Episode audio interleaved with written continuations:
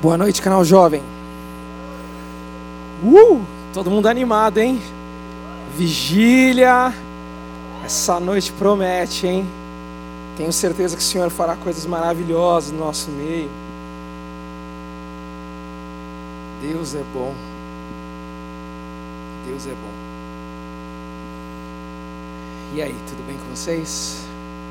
Estou tentando ficar um pouco à vontade. Sempre o primeiro impacto é mais difícil mas estou tentando. Tem aquela imagem legal sobre a série? Se tiver, se puder colocar, não tem, Leandro? Muito obrigado. O violão. Eita Deus. Mas está restaurado em nome de Jesus. Queria honrar aqui nessa noite a minha esposa. Cadê minha esposa? Já foi no banheiro? Ah, tá lá no fundo. Aquela ruiva linda descendo ali é minha esposa, Julie. Casei com ela nesta igreja, só que ela desceu por aqui, assim. Foi uma coisa maravilhosa, linda, maravilhosa. Deus é bom comigo. Ela é linda demais. Mais do que eu mereço. Bom, nós estamos em uma série que o objetivo, o livro, os livros centrais são o Evangelho. E o Evangelho significa boas novas. Boas novas à humanidade.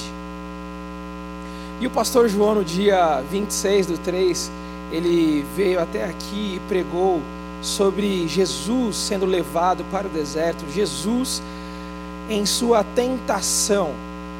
E a pregação dele mexeu muito comigo, porque eu falei: nossa, como eu preciso ouvir essa pregação de novo e anotar mais essas pregações, porque aquilo era uma base fantástica para a fé cristã. Quem estava aqui nesse dia? Levante as suas mãos. Poucas pessoas. Está gravado no SoundCloud? Você viu em inglês? Timidez está indo embora. De certa maneira, a vida de Jesus ela é uma mensagem a vida de Jesus é uma mensagem de esperança, de misericórdia. Ela é um presente para nós. E ela está documentada nos livros do Evangelho. E como nós precisamos dessa mensagem? Como nós precisamos dessa mensagem? Essa é uma mensagem de luz em meio às trevas, em meio ao mundo na escuridão o Evangelho é a boa notícia para o homem. E quando eu digo para o homem, estou falando para a humanidade de certa maneira. E nisso incluem homens e mulheres. O Evangelho ele é inclusivo. E como o Evangelho é especial. O Evangelho ele é maravilhoso. E eu gostaria de convidá-los a abrir a palavra do Senhor no livro de João, Evangelho de João, capítulo 11 o Evangelho de João, capítulo 11. Eu amo o Evangelho de João. Esse livro é incrível. Quem aqui também tem preferência pelo Evangelho de João? Estamos crescendo. Eu acho que até o final da ministração mais mãos levantarão. Porque esse Evangelho é fantástico. Esse evangelho ele é tão fantástico, tão fantástico, que o discípulo que escreveu este evangelho é o próprio João. E o discípulo João, ele é documentado nas escrituras como o discípulo a quem Jesus amava. João, de certa maneira, é muito especial, porque é, é descrito que Jesus amava este discípulo. E esse evangelho, ele é dito pelos estudiosos como um evangelho que foi escrito mais tardiamente. Ele foi escrito por volta de 70 depois de Cristo. João foi autor de outras obras da Bíblia, como as suas cartas e o livro da Revelação, o livro de Apocalipse, que também é um livro que mexe com as minhas estruturas. Esse livro é fantástico. E o autor João, ele é fantástico. Mas ele é fantástico porque ele conta a respeito daquele que é muito mais fantástico do que ele Jesus. E quando João me convidou para falar sobre Jesus, eu, de maneira muito assim com as mãos para trás, sim, tá bom, ok. Mas por dentro eu falei, meu Deus, como eu quero falar de Jesus, mas, Senhor, enche-me para que eu possa falar de Jesus porque a Sua palavra é maravilhosa e esses jovens que estão aqui precisam ouvir a Tua palavra. Então vamos pedir para que o Senhor vivifique essa palavra no nosso meio. Amém? Senhor, nós nos colocamos em Tua presença para que a Sua palavra seja vivificada no meio do Teu povo. Vem com poder e glória, Deus Vem com revelação, abre os nossos olhos, abre a nossa mente, abre o nosso coração para que possamos receber essa palavra e que essa verdade espiritual venha criar raízes, crescer e dar frutos, porque somos teus. Declaro, ó Deus, que toda essa congregação do canal Jovem pertence a Ti. No nome do Senhor Jesus. Amém. Amém. Bom, o conceito do, do livro, do Evangelho de João, é o seguinte: existe aqui uma dualidade. Jesus é 100% Deus e Jesus é 100% homem. E o ambiente em que João escreve é que os destinatários, as pessoas que são o alvo deste evangelho, são é, os cristãos não judeus e também aqueles que viviam dentro de uma filosofia grega. E eles diziam que Jesus era divino, mas não era totalmente humano. E no texto nós vamos observar que Jesus sim é humano e Jesus sim é Deus. Ele é 100% homem e 100% Deus. Mas a conta não fecha. Como podem caber 200% dentro de um homem? Estranho isso mas de fato, somente Jesus tem essa peculiaridade. A essência de Jesus é especial. Esse é um atributo que só Jesus tem. Mas ele escolheu comunicar a nós. A eternidade foi dada a nós. E então nós devemos ler esse livro procurando alguns sinais. O primeiro sinal que nós devemos procurar ao ler esse livro é Jesus como Messias. E Messias é o enviado. É por isso que ele é dito como Jesus Cristo, porque Jesus é um nome comum. Era muito comum você estar numa roda de pessoas e se você gritasse naquela época, Jesus, dois ou três virariam respondendo. Mas Jesus tem um complemento, ele tem algo que transborda o seu nome, que é Jesus o Cristo, Jesus o Messias. Essa é uma característica dentro do livro dentro do Evangelho de João. A segunda característica é que nós vemos muito essa frase, o Filho de Deus. O Filho de Deus. Nós cantamos o Filho de Deus. O primeiro e o segundo louvor é extremamente baseado no livro de João. As palavras que nós cantamos e oramos aqui, elas são bíblicas. E é por isso que elas mexem tanto com o nosso ser. É por isso que nós não conseguimos ficar parados. É por isso que nós batemos palma, cantamos, nos rendemos mediante ao louvor. Porque estamos falando de Jesus, estamos cantando a respeito de Jesus. Então, o ministério de Jesus é marcado por algumas alguns fatos que aconteceram. O seu nascimento é um fato documentado nas escrituras. O seu batismo que foi aonde Jesus, foi aonde o pastor João falou a respeito da tentação. E aí vem que Jesus é levado ao deserto. Nós temos as pregações de Jesus a seu respeito, a respeito do reino de Deus, a respeito da ressurreição no grande dia. Num panorama, nós podemos ver que Jesus está falando a respeito da sua identidade, Jesus está construindo a sua identidade, quem ele é, da parte de Deus e para os homens. É por isso que nós temos um Deus que encarnou. Nós vemos também milagres, sinais maravilhosos. Esses pontos, eles saltam os nossos olhos quando nós lemos as Escrituras. E às vezes nós não sabemos por que é que esses milagres foram escritos. porque eles estão documentados nas Escrituras. E também Jesus foi crucificado, sepultado e ressuscitou.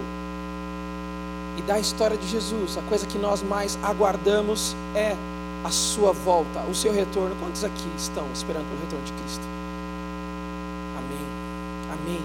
Então, resumidamente, essa é a história de Jesus, o seu ministério nas Escrituras Sagradas. E eu gostaria de trazer vocês simplesmente para os fatos dos milagres, as suas ações, os atos maravilhosos que ele fez na terra.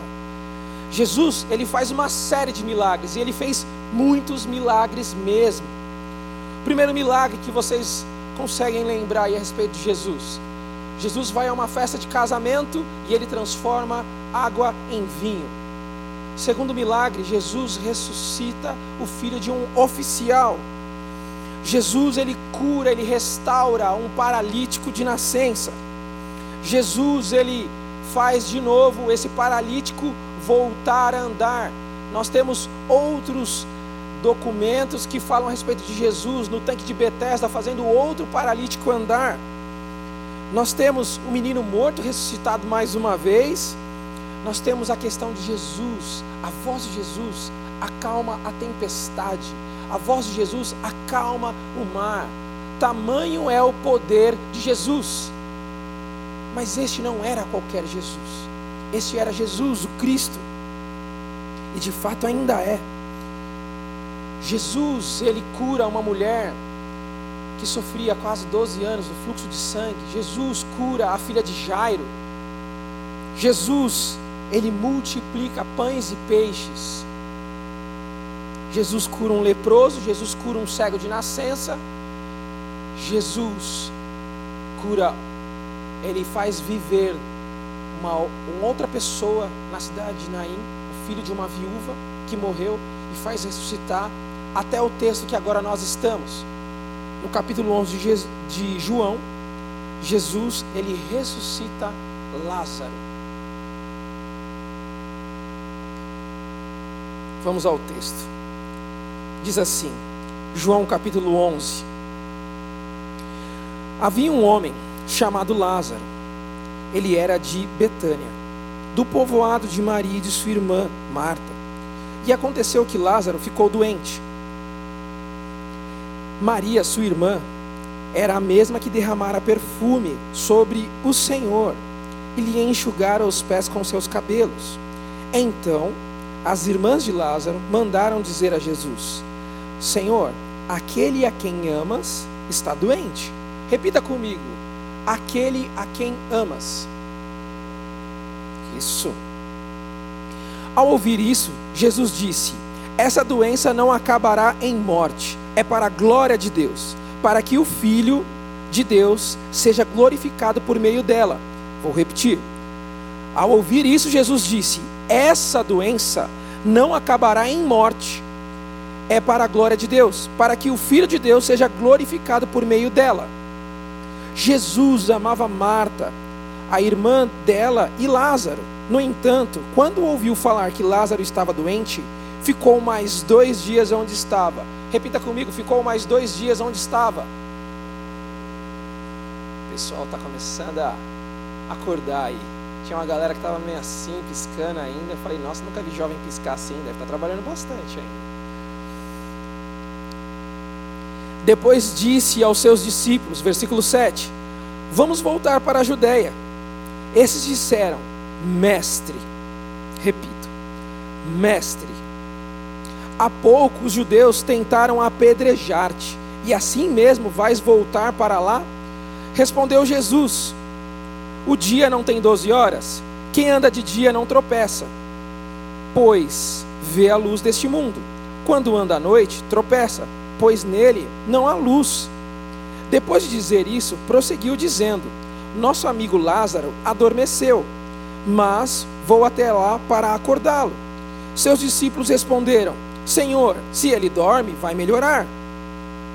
Jesus tinha falado de sua morte, mas seus discípulos pensaram que ele estava falando simplesmente do sono. Então lhes disse claramente: Lázaro morreu. E para o bem de vocês, estou contente por não ter estado lá. Repita comigo: para o bem de vocês. Para que vocês creiam. Mas vamos até ele. Então Tomé, chamado de Dídimo, disse aos outros discípulos: Vamos também para morrermos com ele. Olha as ideias de Tomé. Tomé dá umas bolas fora, cara. Vamos para morrer com ele. Bom, 17. Ao chegar, Jesus verificou que Lázaro estava no sepulcro havia quatro dias. Repito, quatro dias. Betânia distanciava cerca de três quilômetros de Jerusalém. E muitos judeus tinham ido visitar Marta e Maria para confortá-las pela perda do irmão. Quando Marta ouviu que Jesus estava chegando, foi encontrá-lo, mas Maria ficou em casa. Disse Marta a Jesus: Senhor, se estivesses aqui, meu irmão não teria morrido. Mas sei que mesmo agora, Deus te dará tudo o que pedires. Disse-lhe Jesus: Seu irmão vai ressuscitar. Marta respondeu: Eu sei que ele vai ressuscitar na ressurreição do último dia. Disse-lhe Jesus: Eu sou a ressurreição e a vida. Aquele que crê em mim, ainda que morra, viverá. E quem vive e crê em mim, não morrerá eternamente. Você crê nisso? Pergunte para a pessoa que está no seu lado: Você crê nisso? Pergunta para outra pessoa do seu outro lado: Você crê nisso? Se não tiver, pergunta para você mesmo, para você mesmo. Né, Luiz? Pergunta para você mesmo: Você crê nisso? Ela respondeu: Sim, Senhor, eu tenho crido que tu és o Cristo, o Filho de Deus que devia vir ao mundo. E depois de dizer isso, foi para casa, chamando a parte Maria, disse-lhe: O Mestre, mais uma vez no texto mostra, o Mestre está aqui chamando você. Ao ouvir isso, Maria levantou-se depressa e foi ao encontro dele. Jesus ainda não tinha entrado no povoado, mas estava no lugar onde Marta o encontrara. Quando notaram que ela se levantou depressa e saiu, os judeus que estavam confortando em casa seguiram-na, supondo que ela ia ao sepulcro para ali chorar. Chegando ao lugar onde Jesus estava, vendo, Maria prostrou-se aos seus pés e disse: Senhor, se estivesse aqui, meu irmão não teria morrido. Ao ver Maria e os judeus que o acompanhavam chorando, Maria e os judeus que a acompanhavam, Jesus agitou-se no espírito e perturbou-se. Uma característica, agitou-se em seu espírito e se perturbou. Onde colocaram? perguntou ele. Vem ver, Senhor, responderam eles. Jesus chorou. Então os judeus disseram: Vejam como ele o amava. Mas alguns disseram: Ele que abriu os olhos do cego, não poderiam ter impedido que este homem morresse? Versículo 38. Jesus estava profundamente comovido, foi até o sepulcro.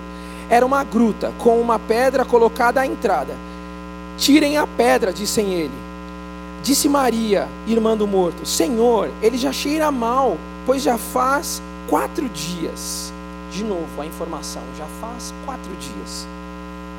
Disse-lhe Jesus: Não falei que, se você cresce, veria a glória de Deus?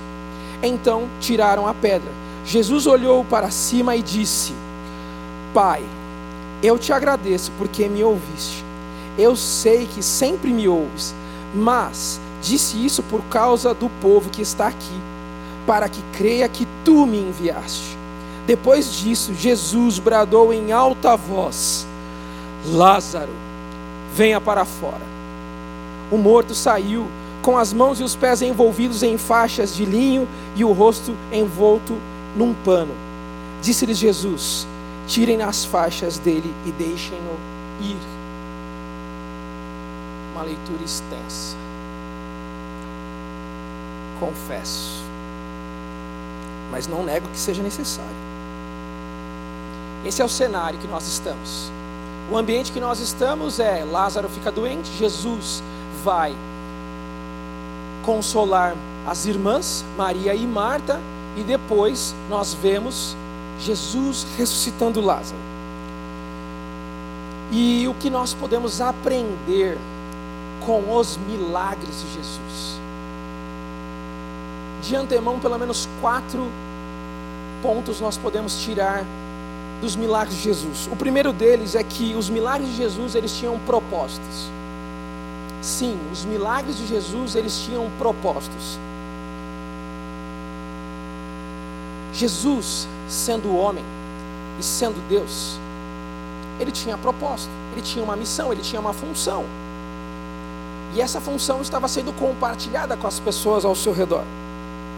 Então Jesus ele está trabalhando aqui na sua construção de pessoa, de homem, de imagem e de filho de Deus. É isso que o versículo 4 nos diz. Que Jesus está dizendo que para que o filho do homem seja glorificado. Jesus está apontando para si como o filho do homem. Jesus está construindo aqui a sua imagem. Ele já vem construindo a sua imagem. Desde todos os milagres o milagre de ressuscitar Lázaro está entre o 12 e o 14 milagre notório descrito na, nas Escrituras. Porém, Jesus fez muito mais milagres. Os milagres eles não atendem somente à necessidade de um indivíduo em apuros, aflito, mas os milagres eles têm um propósito. E um desses propósitos é que Jesus está construindo a sua imagem sobre esses milagres. E uma das características dessa imagem de Jesus é que Jesus ele é onisciente. Onisciente quer dizer aquele que sabe de todas as coisas. Jesus sendo onisciente, ele diz: a morte de Lázaro não acontecerá. A morte de Lázaro não ocorrerá. E nós lemos no texto que Lázaro morre de fato. Mas depois Jesus ressuscita. Mas olha só, Jesus fala isso aos discípulos antes disso acontecer. Então Jesus ele prevê. E a onisciência é um atributo divino que somente Deus tem. Saber de todas as coisas. Eis aqui uma característica de que Jesus, ele era divino, 100% Deus. Outra característica de Jesus é que ele é onipotente, todo-poderoso, assim como o próprio Deus, ele é onipotente. Ele sabendo que essa morte não vai ficar de qualquer maneira, ele fala para os seus discípulos, seus discípulos, vamos acordá-lo. Os seus discípulos é que ainda não estão sintonizados numa frequência espiritual. Mas Jesus está, porque ele é onisciente e onipresente. Desculpa, ele é onisciente e onipotente. Ele também hoje é onipresente, está em todos os lugares a sua presença está em todos os lugares. Mas aqui no texto, nós vamos observar que essas características de Jesus são notórias e descritas. E Jesus também está construindo a formação dos seus discípulos. Os seus discípulos caminham com Jesus, mas eles não estão prontos. Eles andam com Jesus, eles estão vendo Jesus fazer aqueles milagres maravilhosos, eles estão ouvindo Jesus pregar sobre o reino de Deus, sobre a ressurreição no grande dia, mas eles ainda não estão prontos. Tomé demonstra isso. Vamos voltar para morrer com ele. Tomé dá várias bolas fora e eu fico impressionado com esse cara. Mas de certa maneira, no final, na hora de tocar nas chagas de Jesus, Tomé é privilegiado. E acho que é a partir daqui que ele se torna um discípulo formado para fazer aquilo que ele foi chamado para fazer. E esses doze homens mudaram junto com Jesus e a sua mensagem, o Evangelho. Então Jesus ele está construindo o caráter dos discípulos. E os discípulos eles estão aprendendo com Jesus. Eles não estão copiando Jesus, eles estão aprendendo com Jesus. E a respeito do propósito, Jesus faz uma inferência aos judeus, porque ele se diz o Filho de Deus. Ele se diz o Filho de Deus. E toda a sua trajetória, a construção do seu ministério está baseado em Jesus ser o Messias, o enviado, o Cristo. E ele declara ser o Filho de Deus. Então, essa inferência, de certa maneira, está afirmando uma verdade. E nós podemos aprender com os milagres de Jesus que estes milagres eles tinham um propósito. O segundo ponto que nós podemos aprender com os milagres de Jesus é que os milagres de Jesus eles têm espectadores. Assim como essa noite. Nessa noite nós temos aqui espectadores dessa mensagem. E que mensagem maravilhosa! O Evangelho é a boa notícia. Somos privilegiados por ouvir essa mensagem. E nessa noite, alguns espectadores vão ter que decidir se eles querem simplesmente serem espectadores ou se eles querem ir além. Se é que nós queremos ser somente espectadores ou se queremos ir além de espectadores.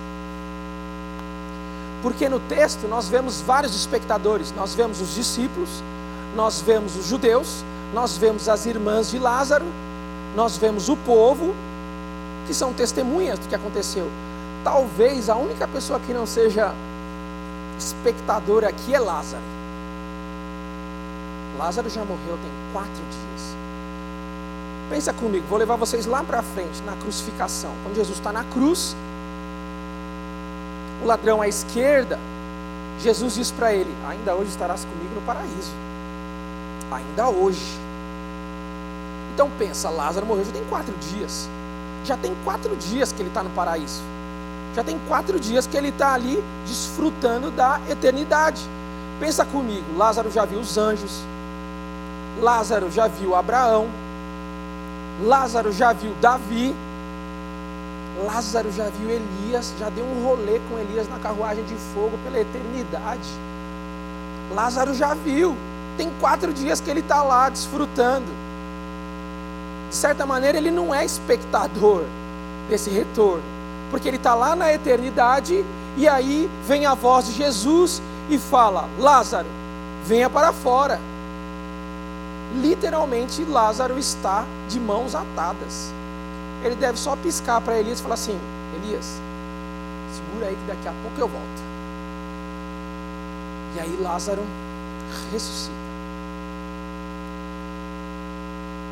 O que nós vemos aqui é que todos esses espectadores, eles têm uma ação na história. E os judeus, eles acreditavam que quando uma pessoa morria,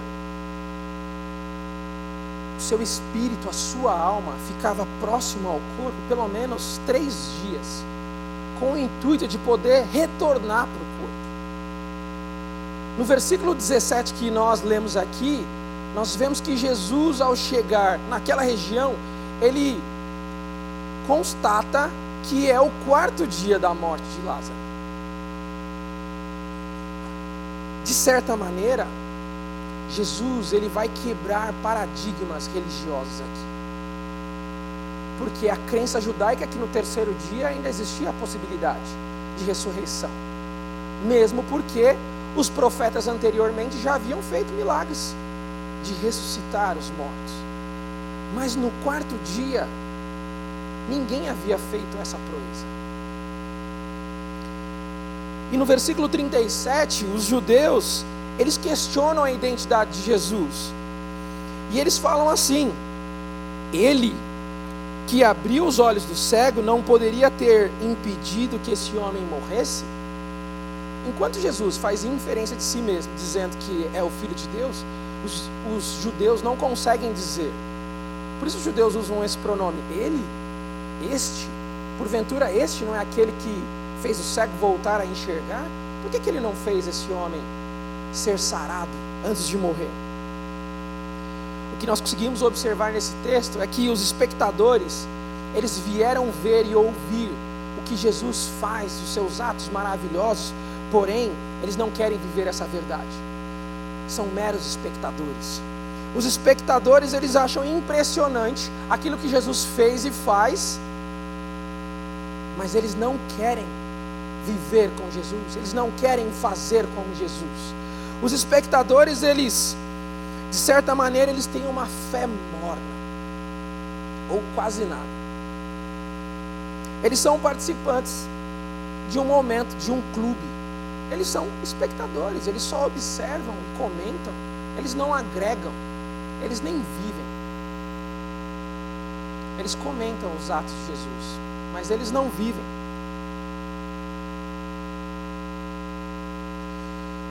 Ainda mais o que a gente pode falar sobre os espectadores é que eles têm o seu interesse próprio. É como a sociedade líquida que o João tinha pregado aqui há um tempo atrás. Tudo muito rápido, tudo muito intenso, porém as coisas perdem o valor facilmente. Ainda mais quando essas pessoas são doutrinadas. Existem fortalezas, sofismas em suas mentes que não conseguem deixar que o Evangelho passe por cima dessas condições. Os espectadores, eles simplesmente fazem parte de um clube que, quando muda os seus interesses, eles saem. E com isso, as coisas perdem o valor.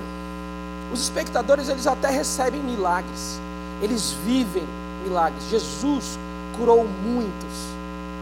Porém, muitos deles viraram as costas para Jesus depois de um certo tempo. De uma maneira geral, os espectadores eles recebem a bênção, mas eles não recebem o Cristo, eles não recebem o Messias. A verdade em seu coração não é uma verdade. Eles não conseguem perceber que Cristo é muito mais além do que um profeta, muito mais além do que um homem, ele é o Filho de Deus. Os espectadores têm dificuldade disso. E a grande pergunta é: e nós? Nós vamos sair daqui essa noite ou nessa jornada dessa vida como meros espectadores?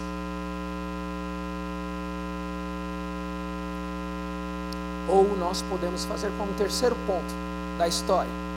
Porque os milagres de Jesus, eles formam seguidores. Talvez nós não estejamos prontos, exatamente como os discípulos não estavam prontos, mas eles estavam sendo formados, e os milagres de Jesus, eles estão formando seguidores. No versículo 8, diz assim: Jesus é chamado pelos discípulos de mestre, em outras versões vai dizer rabi. No versículo 28 diz que Maria, ao conversar Marta, ao conversar com Maria, fala: O Mestre está vindo. Só pode chamar alguém de mestre quem é discípulo. Só pode chamar alguém de mestre quem reconhece que este é o seu mestre. Só podemos chamar Jesus de rabi ou mestre se formos para ser discípulos dele. E tem uma coisa muito especial em Jesus, porque Jesus, a pregação do reino de Deus, ela é inclusiva, ela inclui todas as pessoas. Os judeus, os mestres da lei, eles não ensinavam mulheres. Dificilmente eles ensinavam a respeito. As mulheres aprendiam com os seus maridos em casa, com os seus pais em casa. Dificilmente uma mulher é ensinada por um mestre da lei. Porém, Jesus não. Marta e Maria chamam de mestre. Jesus ensina também Maria Madalena e outras mulheres mais. Vejam como o reino de Deus ele é inclusivo, ele inclui todos. O reino de Deus é especial, porque tudo que nós precisamos é acreditar que Jesus é o enviado de Deus. É por isso que o reino de Deus ele é inclusivo, porque Jesus ele faz de homens e mulheres seguidores, discípulos, genuinamente, e não simplesmente espectadores de uma história. A grande diferença entre os espectadores e os discípulos é que além de serem opositores, é que os discípulos, eles têm algo em especial, os espectadores não têm, que os opositores não têm. O discípulo, ele reconhece que é pecador e ele carece da misericórdia de Deus, e ele vê em Cristo o seu Senhor, o seu Salvador, o Filho de Deus, 100% homem, 100% Deus, e ele entrega o seu coração em favor de uma vida inteira aos pés de Jesus. Essa é a diferença entre os seguidores de Jesus. Então, os seguidores de Cristo, eles escolhem seguir a Jesus por amor. É porque Jesus os amou primeiro que os seguidores de Cristo escolhem seguir por amor. E o amor de Jesus, ele é muito mais do que um amor emocional. Marcos de Almeida já veio aqui, já falou sobre uma série de pelo menos sete variações a respeito do amor nas Escrituras. Mas o amor de Jesus, ele é diferente. O amor de Jesus ele é racional, o amor de Jesus é uma atitude. Porque ele nem hesitou. Jesus ele nem hesitou em se entregar naquela cruz por mim e por vocês. Ele nem hesitou se entregar. Imagina Jesus na carpintaria de seu pai. Ele pega os pregos em suas mãos e ele olha para aqueles pregos e fala assim: Isso aqui vai doer. Ele nem pensou nisso ele nem hesitou, ele simplesmente concluiu seu serviço e ele falou: Pai, mãe, estou indo. Ele nem hesitou. O sacrifício pelas nossas vidas não teve dúvida, foi um amor racional. Jesus sabia quem ele era, por isso ele cumpriu a sua função, a sua missão, como homem e como Deus. E é um momento para nós decidirmos. Essa noite nós precisamos tomar uma decisão se queremos ser seguidores, discípulos de Jesus ou meros espectadores de hoje para sempre. Porque a palavra de Deus nos chama para ser discípulos de Jesus. A diferença é que os discípulos de Jesus quando eles obedecem a Jesus, eles são tratados como pequenos cristos. Por isso que eles são chamados de cristãos. Já os espectadores, eles tentam copiar. O mundo tenta copiar bondade. O mundo tenta copiar favores.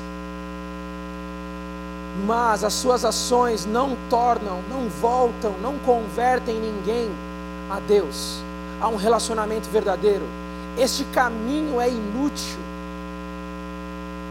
Mas o caminho de Cristo, o caminho dos seus discípulos, de fato, fazem com que as pessoas retornem para o Senhor. O caminho de Jesus é o caminho genuíno. É por isso que ele diz: Eu sou o caminho, eu sou a verdade, eu sou a vida. E os seus discípulos fazem porque são discípulos. O mundo tenta copiar uma bondade, mas a finalidade disso é vã, é vazia. Ninguém retorna para Deus. Na maior parte das vezes, as pessoas acabam lidando com a meritocracia dentro do seu coração, dizendo: Eu estou fazendo, eu sou bom. Há bondade dentro de mim.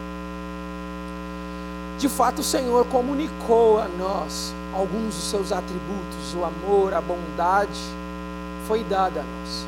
Mas só podemos dar esses frutos de forma verdadeira quando estamos ligados na videira verdadeira, que é Cristo. E a palavra do Senhor é que nos orienta a respeito disso. O quarto ponto e o último ponto daquilo que nós precisamos compreender é que os milagres de Jesus nos levam a crer. Os milagres de Jesus nos levam a crer. Nós vimos que os milagres de Jesus, eles possuem propósito. Nós vimos que o milagre de Jesus tem espectadores. Nós vimos que os milagres de Jesus, eles formam seguidores. E os milagres de Jesus nos levam a crer. Aqui nós temos um ponto crucial. Ou nós somos levados, estimulados à fé em crer que Jesus é 100% homem e 100% Deus, como filho de Deus, ou nós somos levados à incredulidade, como os opositores, os espectadores, os judeus, ou nós somos discípulos em formação, ou nós somos opositores. Quem nós vamos escolher nessa noite? Há um ditado que diz assim: ver é crer. Vocês conhecem esse ditado? Ver é crer. Mas o Evangelho de João é crer para ver. Os milagres de Jesus, todos eles permeiam uma coisa. Jesus pergunta: Você crê? Ele sim, eu creio, e o milagre acontece. Tem pessoas que já chegam crendo e falam assim: Senhor, eu não sou digno que venha me visitar. Só diz uma palavra que daí onde o Senhor está falando, a minha filha lá será curada. É o que acontece na passagem de Cornélio. É incrível, a palavra de Deus tem poder. Jesus, ele é o todo poderoso dentro dessa condição.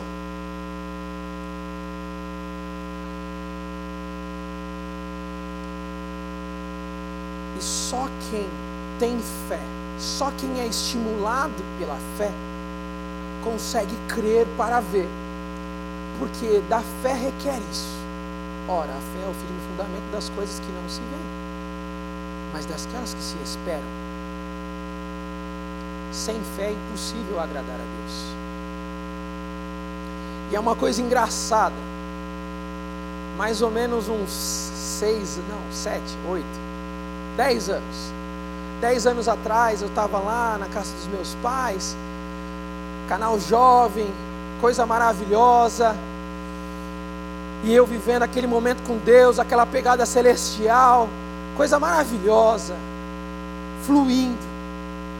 E aí, lendo as escrituras sagradas, eu li: se você tiver fé do tamanho de um grão de mostarda, pede para que esse monte saia desse lugar e vá para o outro, e isso irá acontecer.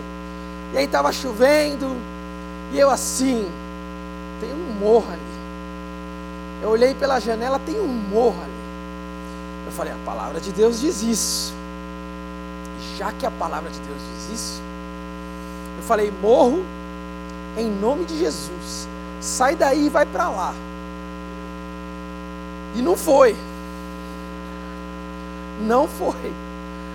Aí eu falei, não estou falando com propriedade. Porque tem gente que fala assim, tem que falar positivismo, né? Através da palavra.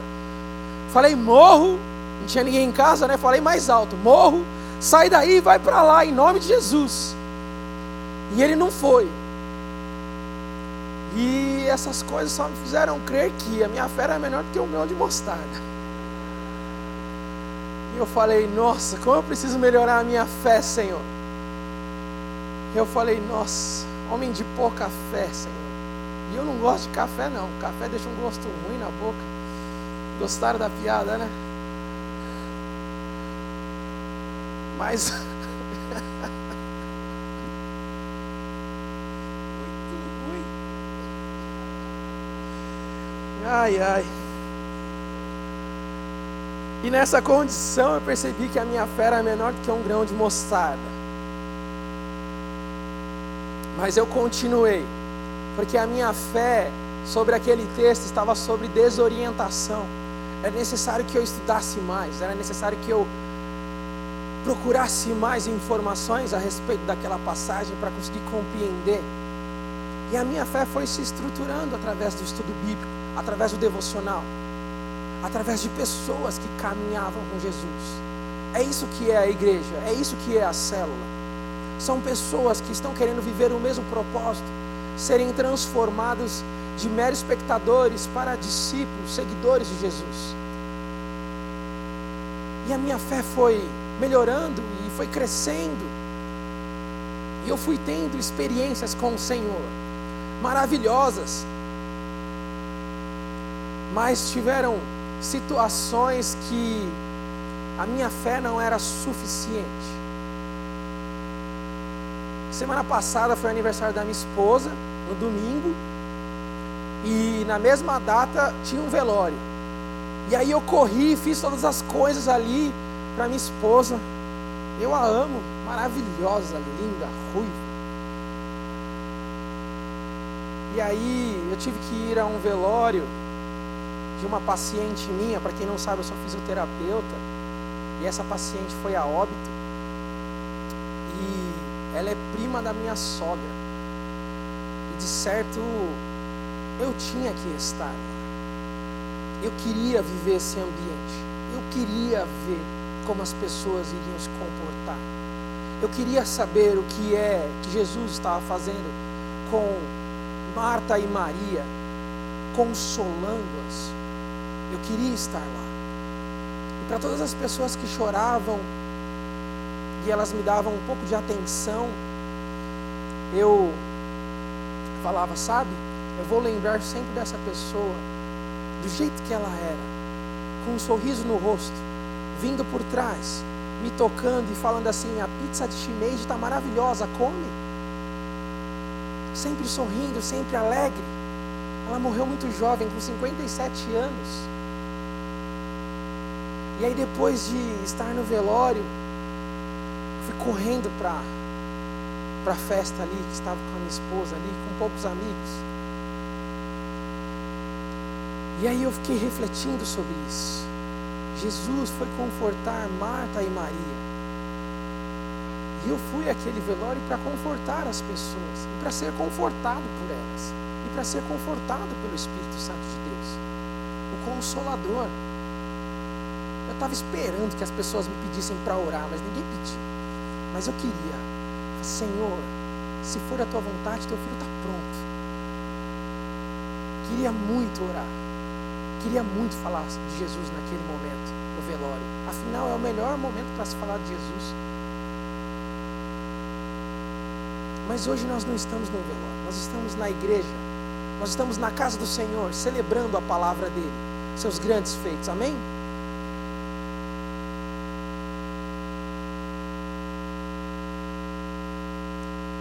Acompanhe comigo no versículo 24.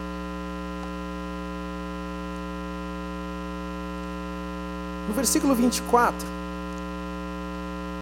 ou melhor, no versículo 21, disse Marta a Jesus: Senhor, se estivesse aqui, meu irmão não teria morrido, mas sei que, mesmo agora, Deus te dará tudo o que pedires. Disse-lhe Jesus: Seu irmão vai ressuscitar. 24. Marta respondeu: eu sei que ele vai ressuscitar na ressurreição no último dia. 25. Jesus disse: Jesus lhe disse: Eu sou a ressurreição e a vida. Aquele que crê em mim, ainda que morra, viverá. E quem vive e crê em mim, não morrerá eternamente. Você crê nisso? E ela disse: Sim, Senhor, eu tenho crido que tu és o Cristo, o Filho de Deus que devia vir ao mundo. Olhe essas afirmações a respeito de Jesus. Jesus, ele está falando para Marta e ele falou para os seus discípulos a respeito do presente e do porvir, mas eles não tinham uma fé orientada. É Jesus quem orienta a fé deles. Assim como eu não tinha uma fé orientada para falar para aquele moço sair dali e ir para cá, eles estavam pensando que a ressurreição aconteceria somente no último dia. E de fato, os discípulos sabiam que Jesus estava voltando para a cidade para fazer que Lázaro acordasse. Jesus já tinha falado, mas eles ainda não tinham se tocado. Só que o que vai acontecer agora é que a ressurreição vai acontecer antes do último dia. E aí Jesus faz a declaração: Eu sou a ressurreição e a vida. Marta, de certa maneira, ela faz uma demonstração de fé. Eu sei que Deus te dará todo o poder agora para fazer aquilo que está determinado. Eu sei que o meu irmão vai ressuscitar no último dia, pois os seus ensinos têm entrado no meu coração. Marta era aquela que estava inquieta, mas dessa vez Marta, ela demonstra a fé e fala: Eu sei quem tu és, eu tenho crido que tu és o Cristo, o Filho de Deus, o Messias que há de vir ao mundo. Essa é uma verdade, uma declaração de um coração que sabe quem é o Cristo. E será que o nosso coração sabe dessa verdade bíblica? Porque é Jesus quem orienta a fé a partir de agora. Jesus ensinou a respeito da ressurreição no último dia, só que Jesus está pronto para fazer um milagre agora. No versículo 25 diz assim: Eu sou a ressurreição e a vida. No versículo 40 diz assim: Não falei que se você cresce, você veria a glória de Deus? Em outras palavras, Jesus está dizendo que eu sou o ponto de mudança de toda a humanidade. A partir de agora vocês verão um padrão incomparável, inigualável. Nenhum outro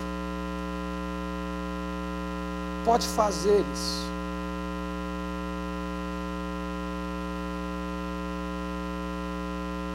A oração de um discípulo de Jesus, na maioria das vezes, é como aquela mesma oração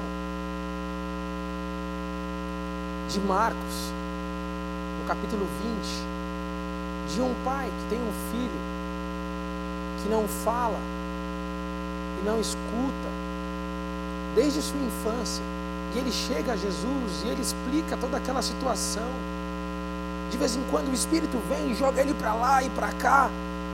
Senhor, eu sei que tu podes curar. E aí ele fala assim: Senhor, ajuda-me na minha incredulidade. Confesso para vocês que em alguns momentos da caminhada da fé, na fé, eu cheguei a fazer essa oração várias vezes que eu estava diante de uma situação em que só o Senhor e a sua misericórdia e manifestação em poder poderia mudar aquela situação. E eu falava para Deus: Deus, eu creio, mas ajuda-me na minha incredulidade. Eu sou um discípulo em formação. O Senhor está formando e forjando o caráter dele em mim. E é isso que ele faz com muitos de nós.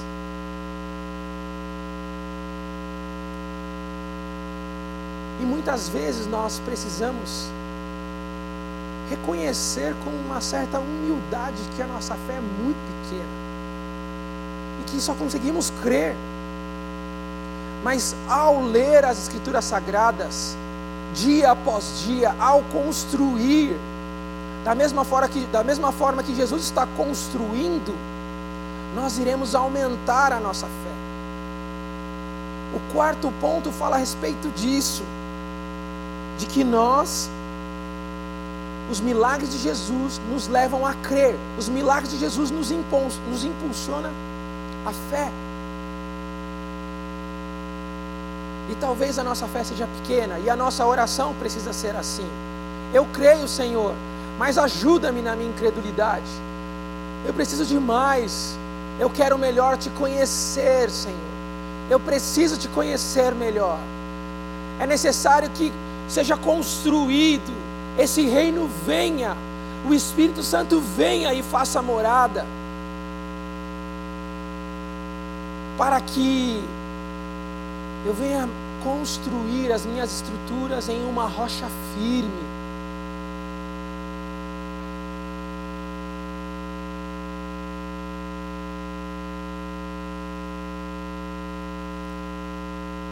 De fato, essas palavras são apenas um aquecimento. Porque se Jesus diz, Eu sou a ressurreição e a vida, o que ele fez com Lázaro nem se compara com aquilo que ele vai fazer em Apocalipse. Porque aquilo que ele vai fazer em Apocalipse vai ser uma evacuação de todas as sepulturas pelo mundo. Ele irá ressuscitar todos os seus discípulos, todos os seus seguidores de maneira genuína, todos aqueles que foram adotados como filhos de Deus. E esse grande evento é o qual nós poderemos viver um dia ou testemunharemos o retorno de Cristo ainda em vida e subiremos com Ele, porque vamos testemunhar as sepulturas, mortos ressuscitando, porque vemos nesse texto que Jesus ressuscita os mortos para a vida e para a eternidade. Imagina Jesus, quase já no final do capítulo de João, no capítulo 20, no versículo 21, e ele diz assim para Tomé, aquele que dá uma pisada na bola. Tomé falou, porque Tomé ele é espirituoso. Né? Pelo menos ele fala assim: vamos morrer com ele. Mas ele é espirituoso, ele fala pelo menos vamos. Ele não sabe que ele está sendo formado. Mas, no capítulo 20, no versículo 21, Jesus já morreu e já ressuscitou. E aí Jesus fala para Tomé: Você não crê? Toque em mim. E Tomé fala: Ai, Senhor meu. Tomé viu Jesus ressuscitar, só que Tomé não estava em condições emocionais, em condições racionais, porque a gente já vai classificá-lo como incrédulo. Mas na verdade ele estava muito entristecido com a morte de Jesus. E a ressurreição do Cristo é algo que ele não consegue acreditar, ele está atônito. E aí Jesus diz: toque em mim. E depois ele fala assim: porque você viu, você creu. Felizes são aqueles que não viram e crerão. E esta palavra chegou até nós. A palavra de Deus é a verdade. E esses escritos, eles foram documentados no livro de João, para que nós conhecêssemos Jesus como o Filho de Deus e como homem, porque Jesus demonstra diversos fatos de sua humanidade. Jesus amava. Jesus amava o discípulo João. Jesus amava a família de Lázaro e suas irmãs. Jesus se entristeceu, se perturbou. Jesus chora, demonstrando a sua humanidade. Deus se humilhou e o Verbo, a palavra, encarnou e habitou entre nós, não acima de nós, não longe de nós. Ele caminhou no nosso meio, ele viveu as nossas dores. Ele sofreu conosco até ir sofrer na cruz. É por isso que falar de Jesus é tão especial para mim. Jesus é tão especial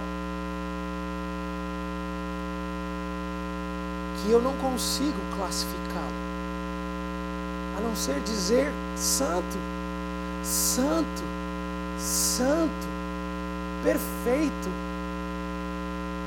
Não há outro adjetivo, não há nada igual, nada se compara ao que fizeste pelas nossas vidas, Senhor. Santo.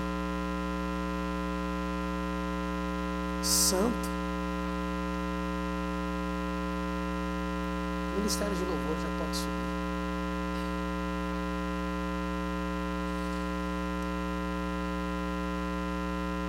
A grande conclusão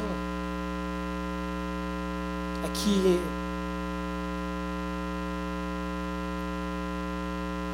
Jesus ele está falando de algo que ele vai fazer agora e ele já havia ensinado de algo que ele iria fazer no futuro. E o nosso coração precisa decidir nessa noite se vamos ser impulsionados pela palavra de Deus em busca, em razão da fé nas Escrituras Sagradas, ou se vamos continuar da mesma maneira. Daqui a pouco nós estaremos na vigília e nós vamos orar ao Senhor e nós vamos nos entregar ao Senhor mais uma vez. Mas de fato as Escrituras documentam algo que foi predito, algo que aconteceu. Em Apocalipse nós vemos algo que vai acontecer, Jesus vai retornar e virá nos buscar.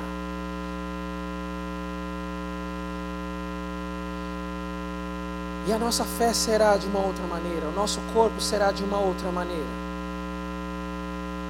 O livro de 1 Coríntios, capítulo 15, diz assim: Quando, porém, o que é corruptível se revestir da incorruptibilidade, e o que é mortal de imortalidade, então se cumprirá a palavra que está escrita: a morte foi destruída pela vitória. Onde está, ó morte, a sua vitória? Onde está, ó morte, o seu aguilhão?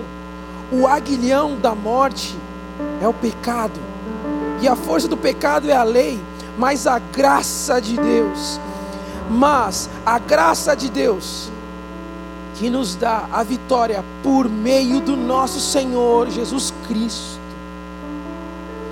Portanto, meus amados irmãos, mantenham-se firmes e que nada os abale. Sejam sempre dedicados à obra do Senhor, pois vocês sabem que no Senhor o trabalho de vocês não será inútil.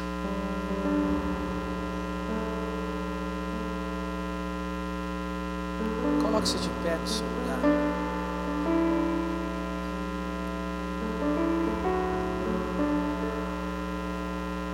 O que essa palavra falou ao seu coração? De vez em quando eu estou com os meus irmãos, meus amigos, e eu pergunto: o que você entendeu da mensagem de hoje? Você conseguiu compreender aquilo que, o, que aquela pessoa que estava com o microfone estava querendo comunicar?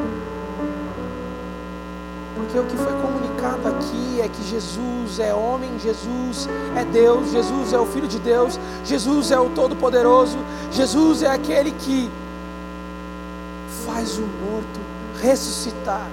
Jesus é o Senhor da morte, Jesus é o Senhor da vida, Jesus é o Senhor que tem poder sobre a morte, Jesus é o Senhor que restaura, que os seus milagres têm propósito, que a sua obra, o seu ministério, os seus sinais são para a glória de Deus e para que nós nos tornássemos discípulos, filhos.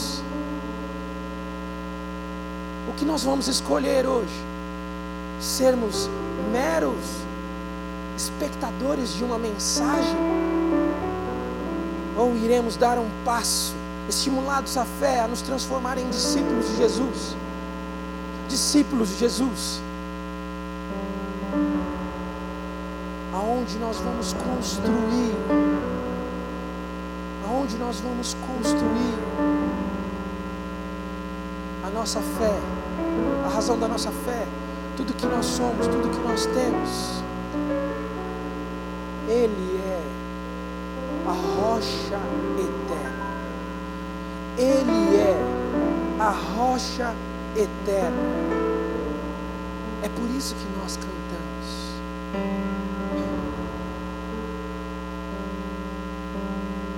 Podemos cantar ao Senhor esse cântico?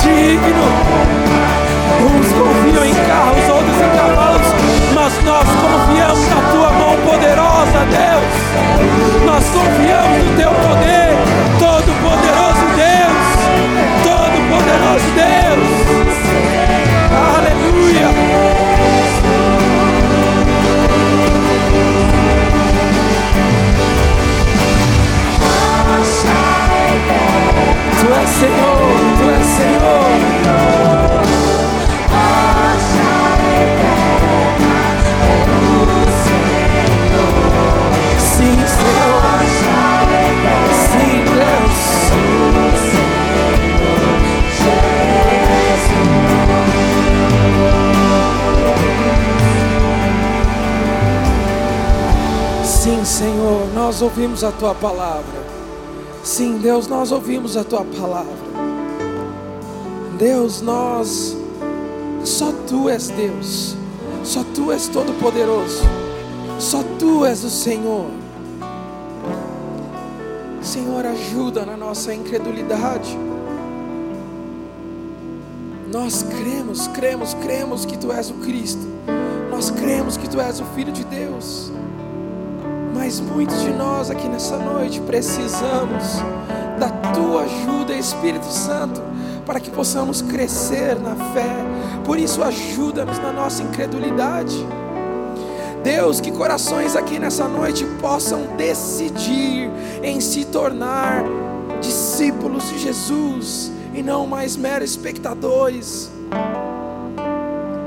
Venha nos auxiliar, que a tua palavra venha criar raiz, que a nossa mente venha se lembrar destas palavras, que tu és o Cristo, Filho de Deus vivo, rocha eterna digno de toda adoração, santo, santo, santo.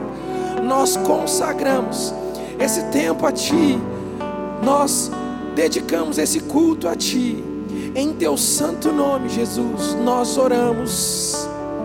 Amém, amém e amém. Aplauda ao Senhor Jesus.